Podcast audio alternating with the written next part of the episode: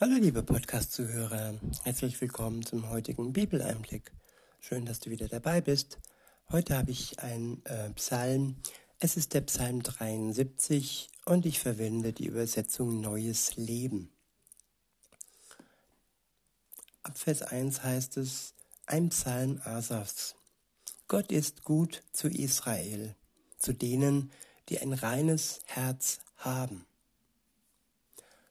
Ein reines Herz. Was bedeutet das? Wir können unser Herz reinhalten oder wir können es ja voll machen. Genauso wie auch der Magen voll werden kann, so kann auch das Herz voll werden und ungesund sein. Viele Erwartungen, viel Streit und Enttäuschungen belasten unser Herz. Und da ist es wichtig, dass wir uns immer reinhalten und alles, was unser Herz belastet, nicht zulassen und wenn es dann passiert ist, es vor Gott bringen, vor sein Kreuz und wieder rein werden im Herzen. In Vers 2 heißt es, ich aber wäre fast zu Fall gekommen. Beinahe hätte ich den Boden unter den Füßen verloren. Denn ich habe die stolzen Menschen beneidet als ich sah, wie gut es ihnen trotz ihrer Bosheit ging.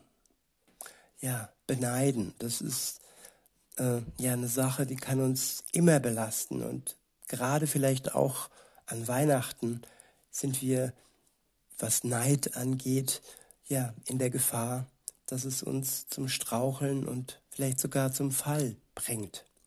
Wenn wir uns auf andere fixieren, auf die Menschen, die stolz sind und denen es scheinbar äußerlich gut gehen mag. Aber das sind äußerliche Dinge.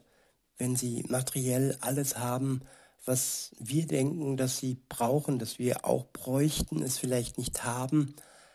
Und dann, ja, machen wir unser Herz schwer und belasten uns damit. Und wenn es den Menschen gut geht, das ist ja nichts Schlechtes. Aber wenn es ihnen trotz ihrer Bosheit gut geht, dann ja, dann müssen wir aufpassen, dass wir nicht irgendwie Gott ähm, Schuld zuschieben oder sagen, ja, warum geht's denen gut? Sie sind doch so boshaft und sie schaden der Menschheit, gerade wenn es die Machthaber an die Machthaber geht, die ihre Bosheit ja in die Welt bringen und da können wir schon ungeduldig werden. Aber am Ende wird Gott Gerechtigkeit schaffen und gegen die, die der Welt ihre Bosheit zufügen. Das ist gewiss. Nur bis es soweit ist, müssen wir lernen, geduldig zu sein und uns von Gott alles geben zu lassen, damit wir erst geduldig sein können. In Vers 4 heißt es, Sie scheinen ein sorgloses Leben zu führen und sind stark und gesund. Ja, der Schein trügt. Und ja, auch wenn nach außen hin bei diesen Menschen alles sorglos ist, dann sind sie doch immer wieder ja damit beschäftigt, ihren Reichtum und ihre Macht zu vergrößern oder ihre Macht zu halten. Denn wer Unrecht tut, der steht immer in der Gefahr. Wer Boses, Boshaftes tut, der steht immer in der Gefahr, dass er seine Macht verliert. Insofern ist ihre Sorglosigkeit oftmals nur Schein und ja, oftmals auch nicht von Dauer. In Vers 5 heißt es, sie müssen sich nicht wie die anderen Menschen abmühen und werden nicht wie alle übrigen von Sorgen geplagt. Ihren Hochmut tragen sie zur Schau, wie einen kostbaren Halsschmuck, und ihre Grausamkeit umgibt sie wie ein kostbares Kleid. Sie triefen vor Fett und tun, was immer ihr Herz begehrt. Sie verspotten andere und reden nur Böses, verächtlich verhöhnen sie andere. Wie schrecklich werden im Moment andere verhöhnt? Wie viel Böses wird über bestimmte Gruppen ja losgelassen im Moment? Das ist nicht ein Psalm von ferner Liefen, nein, es ist ein Psalm, der in die heutige Zeit spricht. Und heute werden auch Menschen verspottet und Böses ähm, angedroht, wird ihnen angedroht. In Vers 9 heißt es, sie prahlen, als kämen ihre Worte vom Himmel. Die ganze Welt hört ihre angeberischen Worte. Das verwirrt und verunsichert die Menschen, sodass sie ihren Worten Glauben schenken. Auch heute wird den Hochmütigen Glauben geschenkt. Es wird nicht genau hingeschaut und manchmal glaubt man sogar die Lüge ja, lieber als die Wahrheit, weil es vielleicht scheinbar einfacher ist, ähm, hinter dieser Schlange herzulaufen, die die Wahrheit missachtet und die Lüge verbreitet. Die Wahrheit zu ehren ist nicht immer einfach. Es gehört viel Mut dazu, sie ja zuallererst einmal zu finden und sich nicht von all dem Geplänkel und von all den Lügen blenden zu lassen. In Vers 11 heißt es, sie fragen, weiß Gott überhaupt, was da vor sich geht? Sieht der Höchste, was hier geschieht? Schau dir dieses, diese gottlosen Menschen an. Während ihr Reichtum wächst, führen sie ein angenehmes und sorgloses Leben. War es denn völlig umsonst, dass ich mein Herz reinhielt und kein Unrecht beging? Ja, für den Moment scheint es den boshaften Menschen besser zu gehen. Und für den Moment ähm, scheint all die Mühe eines reinen Herzens äh, vergebens zu sein. Aber nur für den Moment, für den Moment, nicht für die Ewigkeit und nicht für die Zeit, nachdem diese Welt ihr Ende findet. Das ist gewiss. In Vers 14 heißt es, jetzt habe ich nichts als Sorgen von früh bis spät. Jeder Morgen bringt mir neuen Kummer. Wenn ich wirklich so geredet hätte, wäre ich zum Verräter an deinem Volk geworden.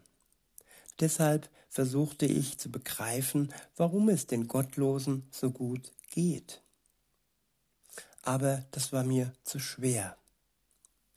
Ja, weil das Gutgehen in Gänsefüßchen der Gottlosen sehr blendet.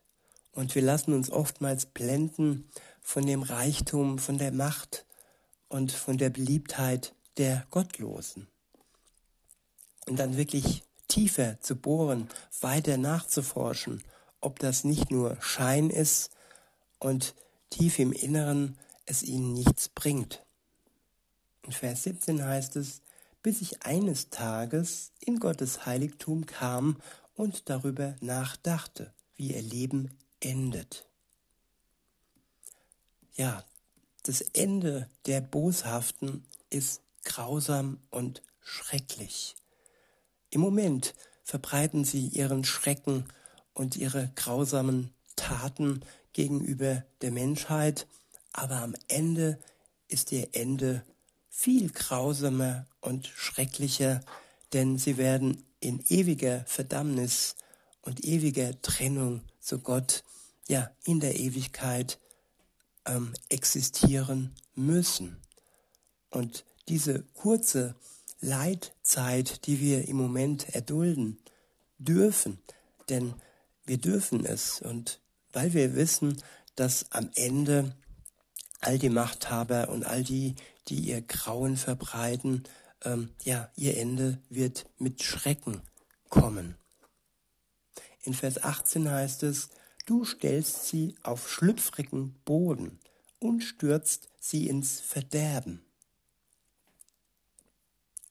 In einem Augenblick sind sie fort und ihr Ende wird schrecklich sein.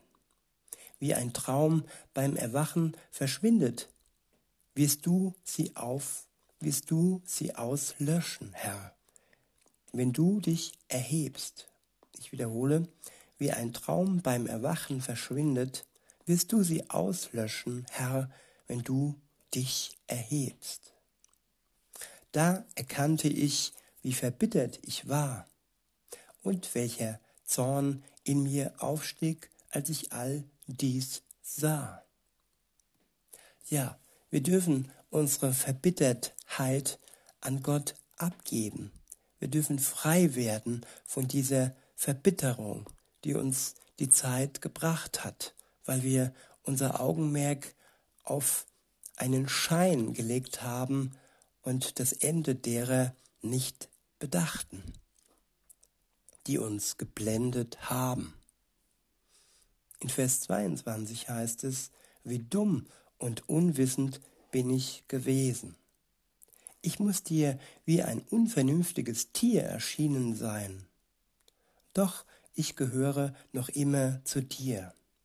Du hältst meine rechte Hand. Du wirst mich nach deinem Rat leiten und mich schließlich in Ehren aufnehmen. Gott ist treu und Gott hält zu uns.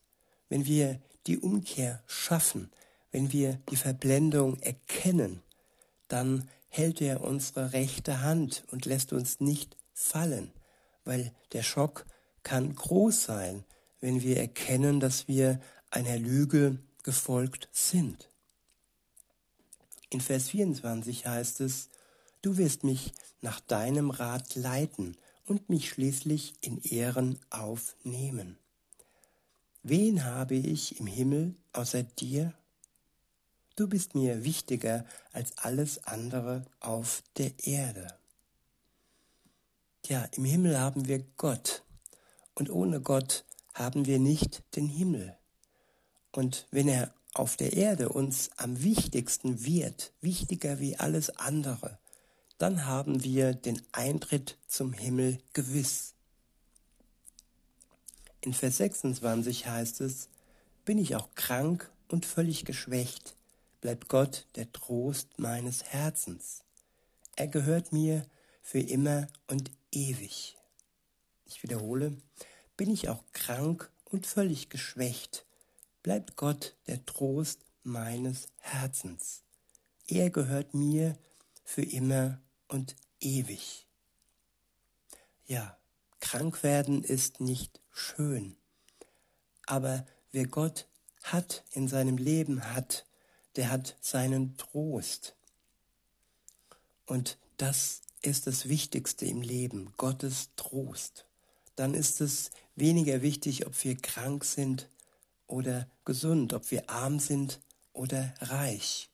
Wer Gott hat, hat alles, was nötig ist, hin zur Ewigkeit.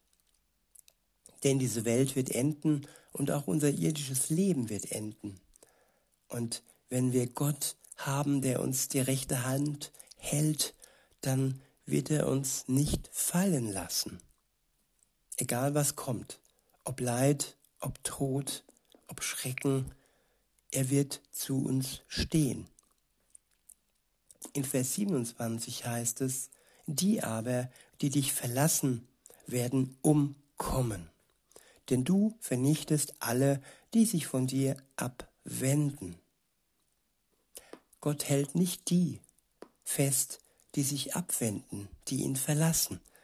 Gott möchte eine freiwillige Beziehung zu ihm und nicht zwangsmäßig wie ein Sklave, nein, nur wenn wir uns ihm zuwenden, nachdem wir uns abgewendet haben, kann er uns vergeben. Nur wenn wir diese Zuwendung aufrecht erhalten, werden wir in den Himmel kommen, haben wir den Eintritt ins Paradies gewiss. Und alle anderen, die sich ihm dauerhaft abwenden, die haben die Vernichtung gewiss. In Vers 28 heißt es zum Schluss, Doch mir geht es gut, weil ich mich nahe an Gott halte. Ich setze meine Zuversicht auf den allmächtigen Herrn. Von seinen wunderbaren Werken will ich allen erzählen. Ich wiederhole, doch mir geht es gut, weil ich mich nahe an Gott halte. Ich setze meine Zuversicht auf den allmächtigen Herrn. Von seinen wunderbaren Werken will ich allen erzählen. In diesem Sinne wünsche ich euch noch einen schönen Tag und sag bis denne.